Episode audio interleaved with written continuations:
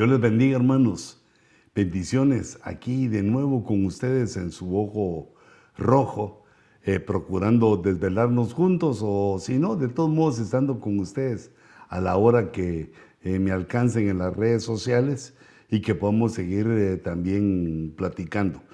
también de cosas que son interesantes, que son otras que son proféticas, y, pero también, como hemos hablado anteriormente, también viendo no solo lo doctrinal, sino también en nuestra forma de fortalecernos espiritualmente con lo devocional. Eh, también poniendo en mente eh, nuestra perseverancia, nuestra alabanza, nuestra adoración, nuestra asistencia a los servicios, eh, oponiéndonos y luchando con la inteligencia y la sabiduría que nos da Dios contra pues, los eventos que estamos viviendo, como la pandemia, la vacunación todo esto que, todo esto que se está desarrollando, eh, que ha causado un cierto eh, malestar y, una cierta, eh, tal vez más allá que malestar, una cierta división social, ya que algunos pues em, se ponen fuertes para no vacunarse y están a mi criterio, al criterio eh, de mi persona están en su derecho eh, de no querer bautizarse, así como también nosotros estuvimos en nuestro derecho de aceptar eh, la vacuna, aceptar la vacunación, y pues la que estaba cerca de mi casa, aquí cerca de Castell, que una de las farmacias, pues fue la Pfizer, y, y la acepté porque sé que no es el nombre de la eh, vacuna, sino que es Dios el que va a hacer su efecto, va a procurar hacer su efecto y va, va a salvarme. Eh, es decir, así como le sucedió al rey Ezequías cuando estaba enfermo, que Ezequías le dijo que eh, se pusiera un emplasto de higos sobre su herida. Claro que Dios lo hubiera podido sanar con una palabra, Jehová Rafa, Jehová nuestra salud, nuestra sanidad, lo hubiera podido sanar con su palabra, pero eh, nos deja en la escritura el entendimiento de que hay, eh, digamos, medicinas, hay formas químicas que a los ojos de los hombres no, no lo vemos, pero hay eh, situaciones químicas que provocan la salud. Así como ese emplasto de higo iba a ser la obra en aquel rey que tenía eh, una enfermedad grave, tenía una, herida, alguna enfermedad ahí. Y también nosotros sabiendo que es Dios el que va a hacer la obra por medio de la vacuna y que nos va a guardar. y incansablemente o insistiendo en que eh, se ha verificado escatológicamente por la palabra, por la situación, como expertos en los tiempos, perdón que sea un poco creído, pero como expertos en los tiempos, eh, como siervos de Dios, como estudiosos de la Biblia, nos damos cuenta que la vacuna no es el 666. El 666 va a ser una realidad, pero está aún en el futuro, en el periodo que se llama la gran tribulación. Pero, en fin, ese no es eh, el problema, sino que cada quien decida eh, cómo o si se pone la inyección o no. Pero este punto yo lo mencionaba porque vemos ese malestar social que hay. Eh, no sé si a nivel de las personas, como lo hacen ver algunas noticias de que eh, los vacunados están contra los que no se han vacunado. Pero yo considero que ese es un error de entendimiento porque si alguien no se vacuna, el que está en peligro de contraer la enfermedad y de morir es el que no se ha vacunado. El que ya se vacunó, pues eh, eh, tiene por lo menos esa situación para defenderse, ya que el C-19 regresa, no, no lo aniquilamos con la vacuna. Vaya, y ya estoy estornudando, quiere decir que no, no, no, me acabo de hacer eh, un, un hisopado porque he estado viajando algunas veces a algunos lugares y ha sido requerido y estoy gracias a Dios para la misericordia, por la misericordia y para la gloria de Dios, eh, estoy sin C19, estoy libre de eso. Pero eh, decía yo, sería un mal pensamiento de que los, un error de cálculo, ya que la vacuna no elimina totalmente la enfermedad en los vacunados. Por ejemplo, ahorita se leen las noticias que eh, el nuevo C19 Omicron se está dando más en los ya vacunados, pero no sé si se ha registrado hasta ahorita, pero la última vez que estaba leyendo no se había registrado ni una sola muerte eh, por eh, el Omicron, aunque es bastante contagioso, pero los ya vacunados tuvieron la, la ayuda, de lo tecnológico, lo científico, lo medicinal, de la vacuna eh, que ayudó a, que lograran salir y se está eh, saliendo. De todos modos hay que enfrentarla, pero nos da una ayuda extra. Eh, por otro lado, digamos, eso en cuanto al C-19, pero vemos cómo la sociedad está atemorizada por el crecimiento de China, aunque muchos no, no se dan cuenta, son ilusos, no se dan cuenta del peligro eh, que en este momento, digamos, hay mil millones de chinos esclavizados para producir, pero en cuanto China, China gobierne el mundo, eh, van a ser liberados esos mil millones y el resto de eh, cinco mil millones o seis mil millones de personas en el mundo van a ser esclavizados por el régimen totalitario. Pero diría yo, la inserción del pensamiento comunista en Estados Unidos y la virulencia, la violencia con que lo manifiestan, pues eh, ha causado temor a, la gente y viendo también eh, un bajón económico, una inflación como no, no se ha visto antes. Bueno, e, eso dicen los eh, tecnócratas, eso dicen los que estudian los números y los que nos pasan información los que dan la información, esos son encargados de eh, darle sentido a los números y dicen que no ha habido desde hace muchas décadas atrás una inflación tan grande como la que se está dando. Y también se oye, pero no en las noticias, no en las noticias que oyen todos, sino que las noticias que oyen todos, todo está bien. Pero eh, esta es otra fuente de noticias que son más certeras. Lo que nos están hablando es de que se aproxima un, bajón económico terrible. Ya, algunos se atreven a decir que no es nada lo que, que no, hemos visto nada aún de lo que va a pasar, eh, porque las caídas económicas son duras. Después de estar bien, después de tener un, digamos, una situación económica tan buena como lo tienen todos los americanos, o casi todos, porque ahora se ha desatado también una ola de homeless una ola de gente que no quiere trabajar, no, no quiere enfrentarse a su responsabilidad. Y bueno, nunca se habían visto tantos, bueno, por lo menos yo en ciudades que antes eran paradisiacas como San Francisco y también en Los Ángeles.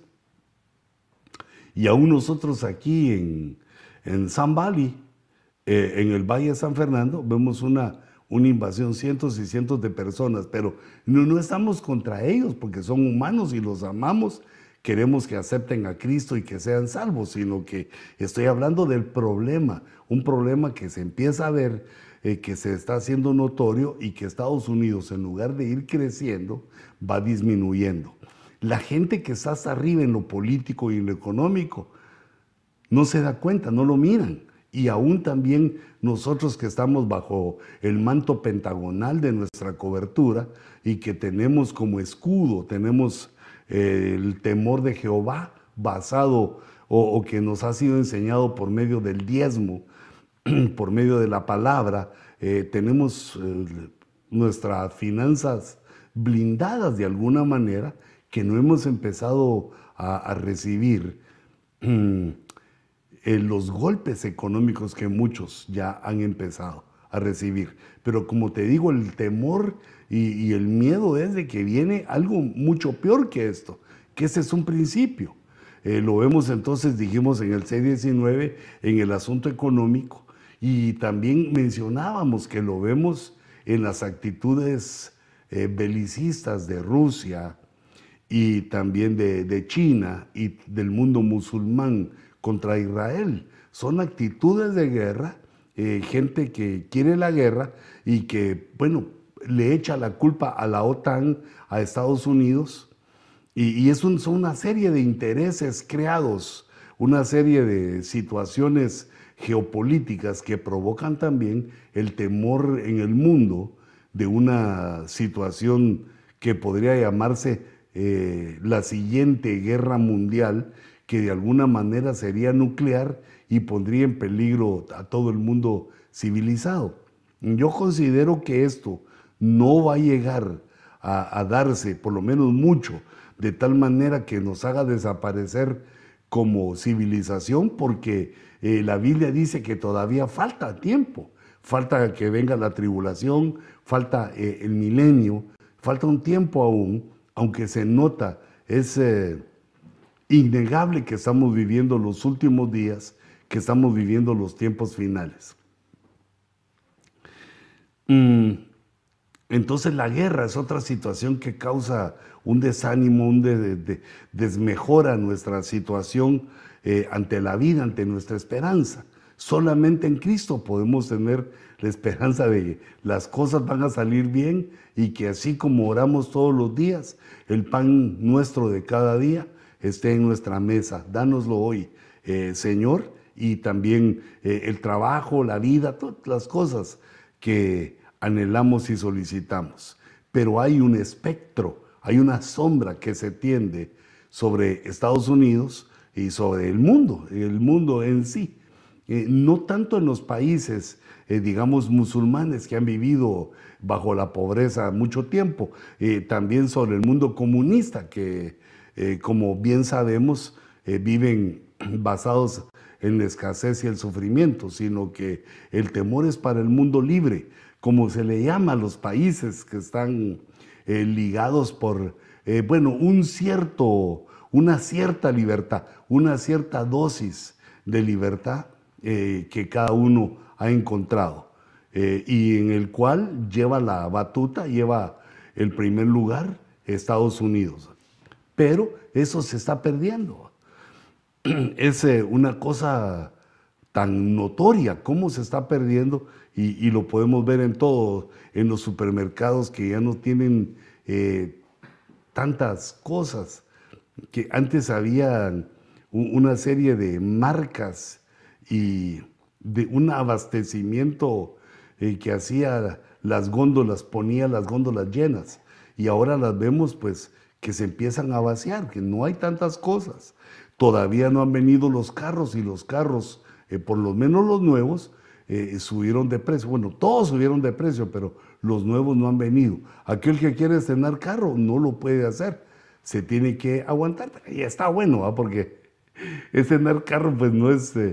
Eh, algo tan necesario, pero el punto es que algo le está pasando a nuestra economía y, lo vemos en todo este eh, descontento generalizado en la sociedad más poderosa del mundo y también en las otras. Y en las otras naciones se le suma a que hay un sentimiento antiamericano en casi todas las naciones. Eh, le echan la culpa de golpes de Estado, le echan la culpa de las guerras. Bueno, e, esa es la responsabilidad y es, eh, digamos, la carga que debe llevar el que está al mando. Tiene toda la culpa. Pero Estados Unidos, yo les quiero recordar que no se puso al mando solo, sino que los que estaban al mando, que era Europa, eh, en la, a la mitad del siglo XX, se metieron a dos grandes guerras mundiales que los debilitó y que prácticamente estuvimos a punto de que eh, la Alemania nazi gobernara todo el mundo, que Adolfo Hitler se hiciera eh, un líder para todo el mundo, estuvo a punto de, no, de conquistar, de conquistar a todo el mundo, y ahí fue donde surgió Estados Unidos eh, como la nación industrial, la nación de que tuvo una industria de guerra suficiente para alimentar a las naciones y enfrentarse a Hitler, de la cual eh, industria de guerra recibió eh, Rusia, recibió todos, todos los países que estaban siendo agredidos eh, por Alemania, principalmente Francia, Inglaterra. Eh, bueno, creo que Inglaterra va primero en el orden, que estaba a punto de caer cuando entró Estados cuando entró Estados Unidos a la guerra, pero esto se olvidó, esto quedó, digamos, en el olvido que Dios usó a Estados Unidos para salvar a todos y fue el imperio que en lugar de tomar a los demás como esclavos, como se hubiera hecho en el pasado, tomar a las naciones que habían caído como esclavos, Estados Unidos otorgó eh, los préstamos y la ayuda necesaria para que todos los países volvieran a surgir, de, los cuales vemos que son ahora los países que ahora son antiamericanos, que recibieron la inyección financiera y la inyección eh, política, social, lo que se necesitó después de la Segunda Guerra Mundial para que ahora Europa sea eh, pues uno de los países más poderosos del mundo, la Unión Europea y también Rusia. Pero nosotros, hijitos, nosotros, dice la Biblia, no somos como los incrédulos. Nosotros sabemos que así como Jesús resucitó, también nosotros si morimos resucitaremos. Y nosotros también tenemos la promesa de que nuestro Señor Jesucristo viene antes de que las cosas se pongan rudas en la tribulación, antes de que sea el sufrimiento tan insoportable. Nosotros estamos en el principio de dolores, acercándonos con velocidad eh, bastante fuerte, bastante, vamos bastante rápido, nos vamos acercando al periodo tribulacionario que comienza con 150 días eh, llamadas pretribulación y de ahí los 1110 restantes para completar eh, la tribulación. Y luego el periodo de gran tribulación, eh, que para ajustar siete años. Pero ese periodo nosotros no lo vamos a vivir en la tierra. Las promesas abundantes de nuestro Señor Jesucristo nos consuelan. Mira, a pesar de que estés sufriendo, no sé en qué parte del mundo eh, me veas, no sé dónde estés, pero si estás sufriendo o si estás en una situación de temor, eh, te quiero decir que no, no, no debes dejarte dominar por eso, porque las promesas de nuestro Dios se van a cumplir y nosotros vamos a ser arrebatados antes de que esto eh, suceda. Pero este consuelo, digamos, no quiero que lo tomes como de mi parte, como que, eh, digamos, el apóstol Luis pues, es bondadoso, tiene en su corazón que no suframos. No, no, yo mismo me, me preocupo, no solo por mí, por la congregación, por ustedes, por, la gente, me, me preocupa esa situación, pero veo en la escritura que Dios nos ha dado un consuelo escatológico, nos ha informado y nos ha venido hablando por su palabra que nosotros, aunque estemos sufriendo actualmente, no vamos a sufrir en ese tiempo que viene. Porque lo que está dicho de la tribulación es que va a ser un tiempo de sufrimiento tan grande como nunca antes ha habido eh, sobre la tierra. Han habido guerras mundiales, han habido desastres, han habido cuántas cosas, aún el diluvio. No ha habido una cosa tan dolorosa y fea como la que viene. Entonces, ¿qué dice la escritura? Eh, yo quiero tomar primero el verso de Romanos en el capítulo 5, eh, cuando Pablo eh, está poniendo, le está dando el conocimiento del Evangelio a aquellos que ya conocían, a los gentiles, que ya conocíamos antes de Dios, pero nos va mostrando su gracia. Y dice, pero Dios demuestra su amor Dios demuestra su amor para con nosotros. En que siendo aún pecadores, Cristo murió por nosotros. Cómo Dios nos amó a pesar de que éramos sus enemigos, a pesar de que eh, no teníamos ni sentimientos ni pensamientos para Él, cómo Dios a pesar de eso nos amó, de qué tamaño es ese amor, de qué qué poder tiene ese amor que es eterno. Y entonces Pablo nos lo recuerda. Ustedes, que somos nosotros, ustedes como gentiles, ustedes que no conocían a Dios, Dios demuestra su amor, que, quiere que lo miremos, que Dios nos amaba. a pesar de que éramos sus adversarios, a pesar de que nos habíamos hecho eh, enemigos y aún a pesar de eso, murió por nosotros. Entonces, dice Pablo, si ya tenemos esa idea, entonces mucho más, dice. Entonces mucho más. Habiendo sido ahora justificados, habla del tiempo del pecador, el tiempo pasado en nuestros pecados y el ahora, el presente, dice, siendo ahora justificados por su sangre, por su muerte, por su sacrificio. Nosotros fuimos justificados dice, mucho más, habiendo sido ahora justificados por su sangre, seremos salvos de la ira, salvos de la ira de Dios por medio de Él. Salvos de la ira quiere decir que la ira no va a ser quitada, que Dios eh, no va a olvidar esa ira, sino que en el tiempo de la tribulación y gran tribulación se manifiesta la ira del Padre, del Espíritu Santo y del Hijo. Pero nosotros, eh, ¿te imaginas esa ira? Porque la Biblia dice que Dios es fuego consumidor. También es amor, tiene esa faceta amorosa, pero dice que Dios es fuego consumidor y en esa ira que Él está dejando para esos siete años de tribulación y de anticristo y de todos esos sucesos que nos muestra la escritura, pero Dios nos hace salvos de la ira. Nos salvó del lago de fuego. Nos salvó que nuestra alma se perdiera en el lago de fuego. Nos salvó también del infierno. Nos salvó también de la vana manera de vivir que heredamos de nuestros padres, de la perversa generación nos salvó, nos salva de nuestras enfermedades. Pero mire esta, promesa que debe consolarnos.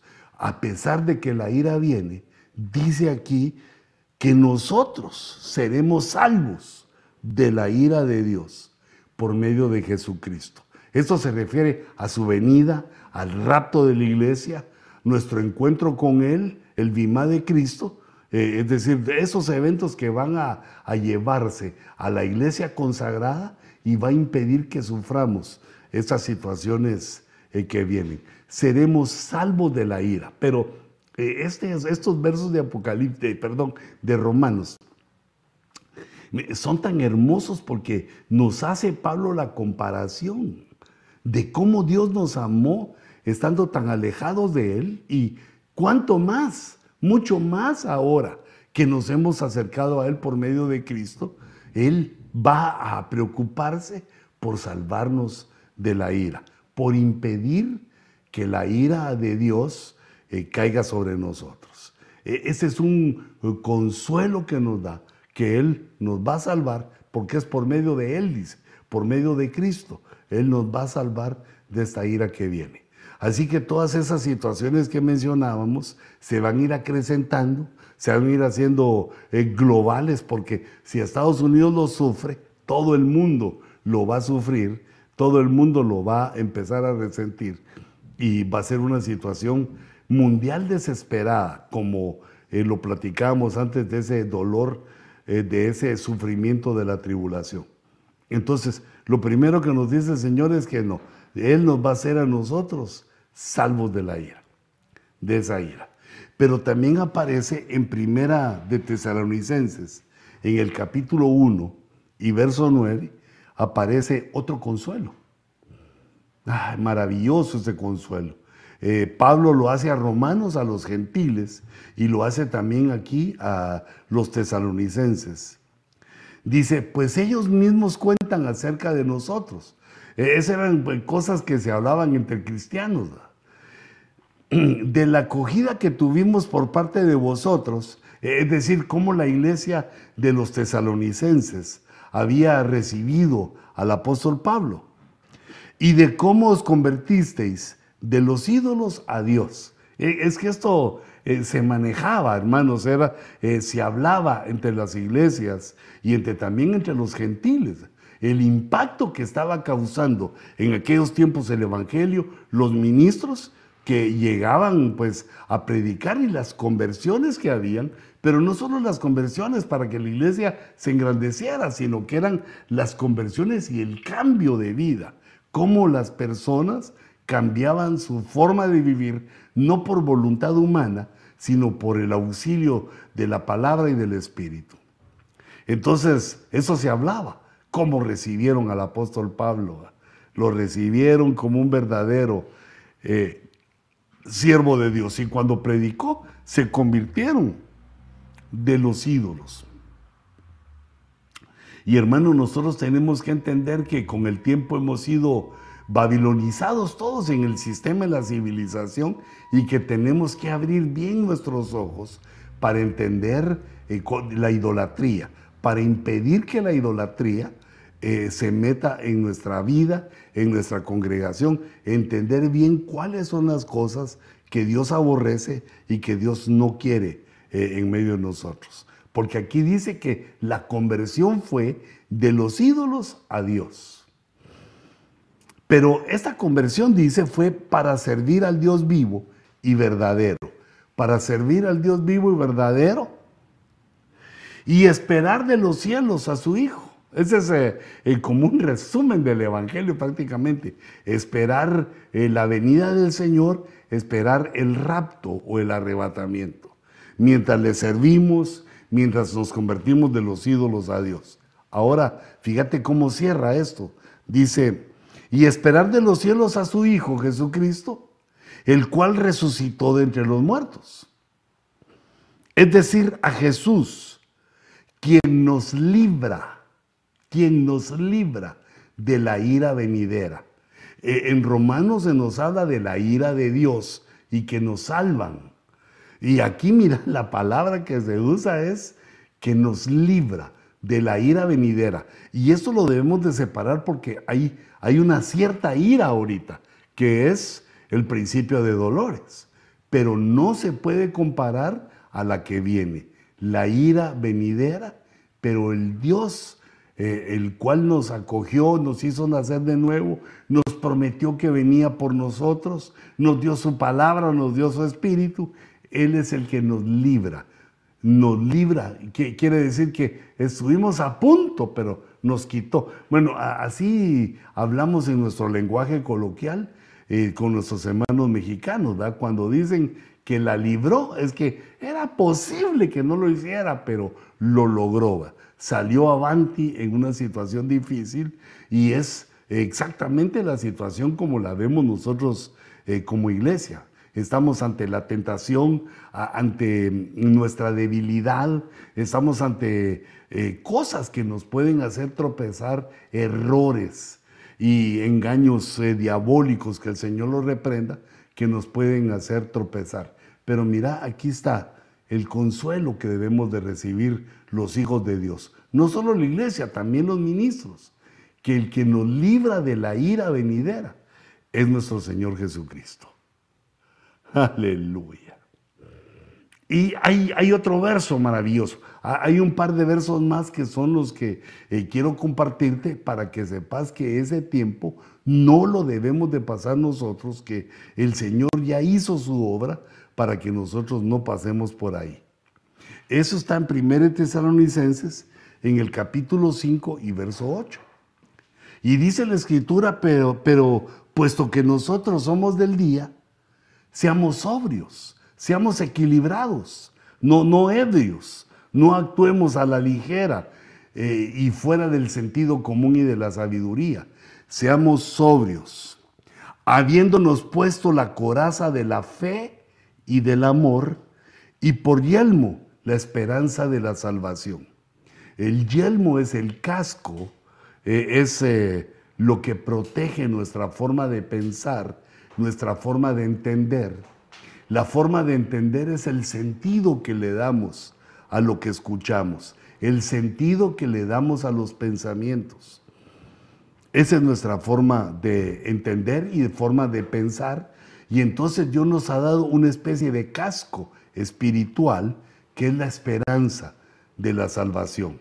La esperanza de la salvación, como lo hemos estado viendo, debemos de entender que es la esperanza de que por medio de Cristo nosotros no vamos a conocer el lago de fuego, ni el infierno. Nosotros no, porque el Señor pagó por nosotros. Entonces, con esa forma de pensar como una cobertura, como un casco para nuestra, nuestra cabeza, como el yelmo, sabiendo que nosotros tenemos una esperanza, que nosotros tenemos promesas de Dios, en las cuales nos ha dicho que somos salvos. Pero fíjate, nos ponemos ese yelmo y dice el verso 9, porque no nos ha destinado Dios para ira. La ira de Dios, la ira venidera, y ahora se menciona solo la ira. E, es que es una constante eh, que nos señala en la Escritura que Dios como justo juez no va a dejar como inocente al culpable. Y que esto que hemos hecho los humanos, nuestra forma de conducirnos, va a traer la ira de Dios a la tierra eh, y regreso otra vez a ese tiempo llamado mm, tribulación. Pero nosotros estamos antes de eso, no hemos llegado aún a eso y entonces nos está diciendo Dios que no nos ha destinado. Eh, esta palabra de destinar, eh, el destino, nosotros lo entendemos o la gente lo entiende como que es una una, predestinación, como que el destino ya está escrito y, que nosotros eh, vamos a pasar tales o cuales cosas que ya nuestro destino está así. Nuestro destino, nuestro destino porque nacimos de tales padres, eh, en tal esfera social, eh, en tal país y que eso nos ha destinado. Pero mira lo que dice aquí. No importa el país, no importa la cuna donde nosotros eh, nacimos, Dios no nos destinó para ira, sino que eso nos quiere decir que Él eh, puso un destino para nosotros, para que no la viviéramos. Si no nos destinó para ira, es que no la vamos a pasar. Y así lo, lo explica aquí y dice, no nos destinó para ira, sino para obtener salvación. Salvación también, salvación de la tribulación, para ser salvos de la ira que viene. Nosotros, eh, aunque vemos que es algo profundo y que se debe explicar la predestinación, la, el destino, eh, esas cosas que son importantes, nosotros debemos de saber que el destino de la humanidad, lo profético de la humanidad, eso sí ya está escrito, ya está destinado. Dios eh, tiene la autoridad, Él ha fijado los tiempos eh, de el hombre para el hombre y no solo el tiempo, sino el lugar de habitación de cada nación y de cada persona. Dios fijó eso.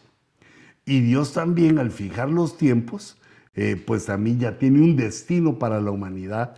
La humanidad no va a vivir para siempre en la Tierra, ni aunque conquiste otros planetas, ni que, es, eh, digamos, uno de los temas de muchas de las películas de ciencia ficción, que son ciencia ficción ahorita, pero que procuran llevarnos a un futuro, como que el hombre procura que la raza no se extinga eh, conquistando el universo. Pero eh, bueno, está bien si lo quieren hacer, está bien, pero la Biblia lo que dice es que la humanidad tiene un destino y el destino es el encuentro con Dios y el destino es un juicio final para todos Tremendo esto. Hay un juicio final para todos. Pero hablábamos entonces que la humanidad ya tiene un destino, tiene los tiempos fijados, pero individualmente no. Nuestro destino, nuestro futuro se forma de acuerdo a nuestras decisiones y a nuestra elección. Lo que sembramos, eso cosechamos. Claro que también Dios puso frente a nosotros eh, las situaciones adecuadas para que creyéramos en Él y lo abrazáramos. Eh, fue Dios el que eh, se movió a nuestro favor, pero ahora que hemos sembrado, nosotros somos dueños de nuestro destino, de acuerdo a lo que sembremos, eso cosecharemos. No nos ha destinado Dios para ira, sino que nos destinó Dios para que sembráramos en el Espíritu y así cosecháramos también cosas espirituales. No nos destinó Dios para la ira, sino para obtener salvación. Siempre. termina el verso diciendo que es por medio de nuestro Señor Jesucristo. El que nos salva es Cristo. En todas estas iras, lo hemos visto eh, en los versículos que hemos hablado de, esta, de este consuelo, de esta consolación que Dios le da a la iglesia, que a pesar de que las cosas estén duras, hmm, nosotros no estamos destinados para esto, sino que para ser salvos. Aleluya. Entonces son dos, eh, eh, en Tesalonicenses, son dos versículos que nos hablan de el consuelo. Y el siguiente consuelo está en Apocalipsis 3.10. Dice, porque has guardado la palabra de mi paciencia. No, la palabra de mi perseverancia. Algunas versiones traducen eh, paciencia, pero esta es, es upomone, por cuanto has guardado la palabra de mi upomone. Es decir, has resistido en las pruebas, en las situaciones. Has guardado la palabra que te di para soportar. Yo también te guardaré. Yo también te guardaré. Guardar quiere decir que eh, se pone una cosa en un lugar para que no sufra daño, para que no sea robado, para que no sufra ninguna ruptura. Se guarda para cuidarlo. Como tú y yo guardamos la palabra de Lupomone, Dios también nos va a guardar de la hora de la prueba. Pero esta hora de la prueba no es la prueba que nosotros enfrentamos en el día a día, sino que esta es la prueba mundial. Dice, esa hora la hora de la prueba que está por venir sobre todo el mundo. La prueba que viene sobre todas las naciones donde no hay dónde esconderse. Esta hora de la prueba es para poner a prueba a los que habitan sobre la tierra.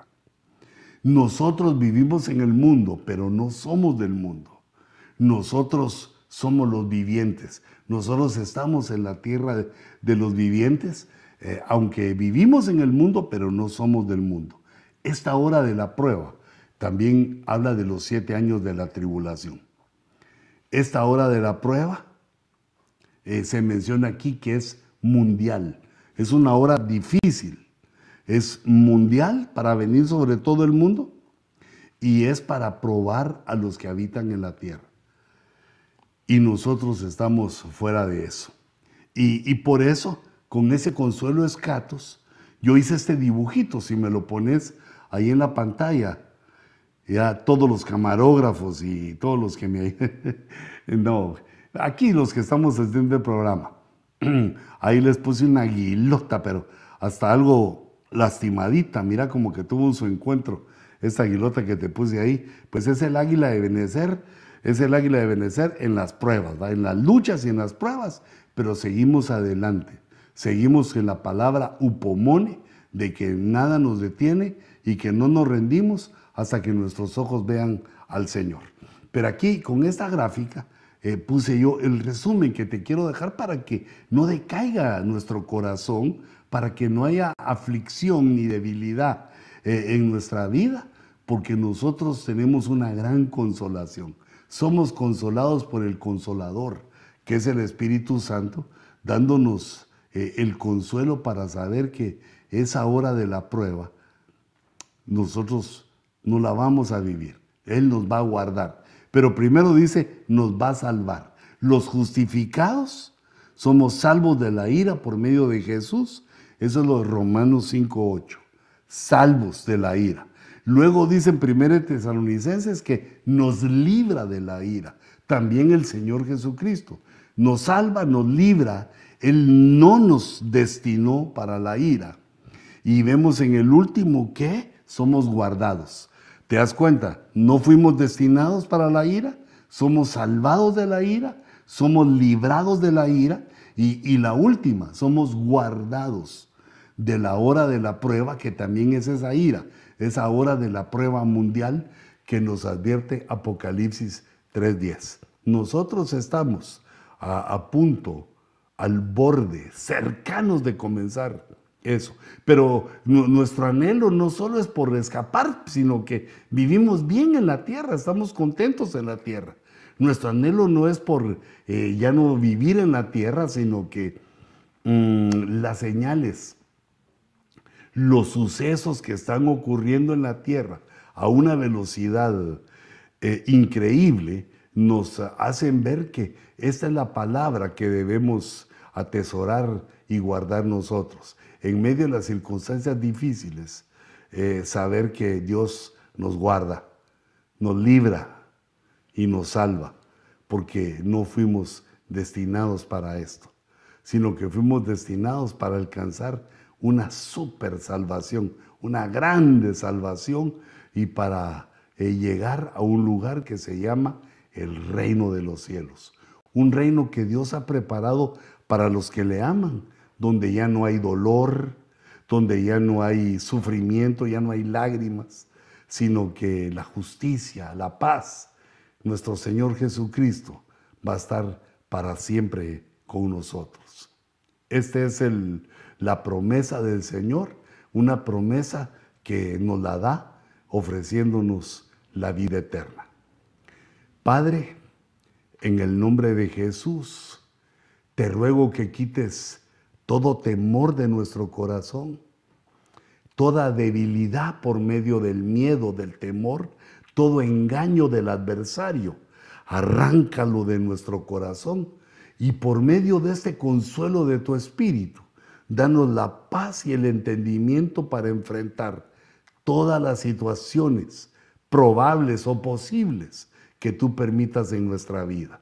Danos el entendimiento, recuérdanos Señor tu palabra, danos el lupomone, esa perseverancia para continuar hasta que nuestros ojos vean tu rostro, hasta que nuestros ojos te puedan contemplar en aquel día dichoso del Bima. Danos Señor el entendimiento y bendice Señor a estas ovejas del ojo rojo que me acompañan eh, en estas noches de búsqueda de lo escatológico.